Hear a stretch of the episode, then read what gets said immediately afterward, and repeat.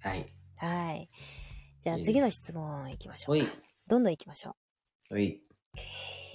次はですね、うーん、これいきましょう。はい。最近音声配信で気をつけていることを教えてください。最近は、はい。えー、入り口の部分を必ずアドリブにする。おー。はもう意識してて、てかもううん僕もう多分3ヶ月ぐらいもう全部アドリブなんですけど、うん。けど、入り口の部分、もうおはようございますから10秒以内とか、おはようございますから20秒以内は、絶対に変えた方がいいです。うん、えー。で、アドリブの方がいいと思います。ほうはいほう。その、飽きちゃう。その 心は、あ、あ飽きちゃう、は、ね。そうそうそうそう、その心はもうユーザーが飽きちゃうっていう。確かに言うこと決まってるとわかるもんね。そう。ただ、まあ、記憶に残すって意味で同じ文章を入れた方がいいんですよ。うんうんうん。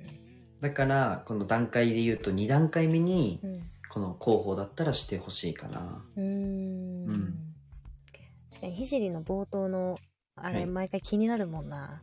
本当ですか今日何言うかな、みたいな。確かに、チャリでこけたり、大人でも一回転しますって言ってたね一。回転します。本当にしたん ですよ。むちゃくちゃ痛かったんで。 はい。ああ、冒頭変えるっていうの、ね。冒頭変える。うんうん。そうだね。冒頭系で話すると、 うん。冒頭系で話、冒頭系。冒頭系で話しますと、はい。あ私ね、あの、あえて、はい。ちょっと、ローテ、ローテンション目にはい。挨拶を言う時があります。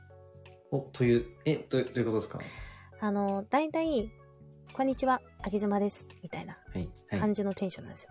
でも、はいローテーションは、こんにちは、あげずまです。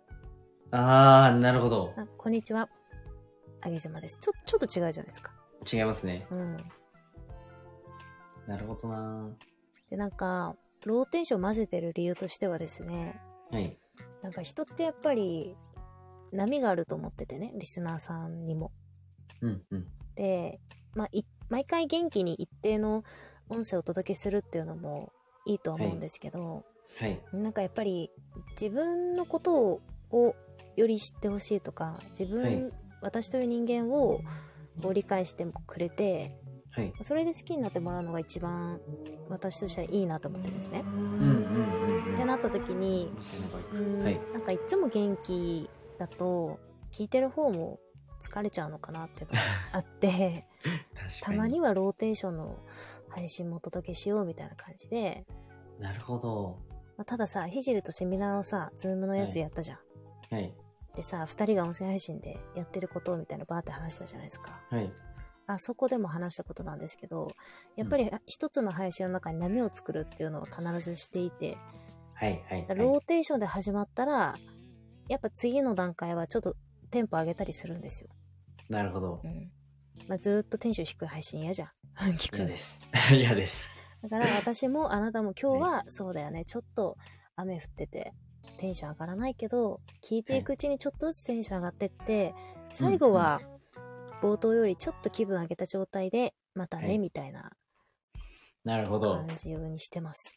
なるほど。うん、いや、あの、実は僕も同じようなことしてて、っおていうのは僕は内容でマイナスポイントとプラスポイントを作るっていうのをやるんですね。うーんっていうのは例えば、うん、こういう悩みありますよね結論はこうです、うんでその次にいやとはいえみんなきついよねでマイナスじゃないですか、うんうんその次にでもこれやれば大丈夫なんだよっていう、うんこのそれこそストーリー性をつけさせるうんかつこの自分のこの経験体験談を入れないと、うんなんか朗読と変わらないので、うん本の情報を言ってるだけだったらう、んなのでそれはつけますね多分あげさんと言ってることは多分一緒かなマイナスで始まってう、うんん、とプラスで終わるうんうんうんそうはだよね意識めちゃくちゃ意識してますう。んうん。結構ね最後マイナスで終わる人が意外と多いんですよあー。はいはいはいはうい。ん例えばなんかなるほおど悩み配信とかした時も、ずーっとお悩みの状態で行くみたいなのがあるんですけどうんう。うんーんやっぱそこはねなんか配慮じゃないけど聞いてる方々への配慮かなと思います私は最後はあーちょっと明るく締めるるっていうのは。ほど。なるほど。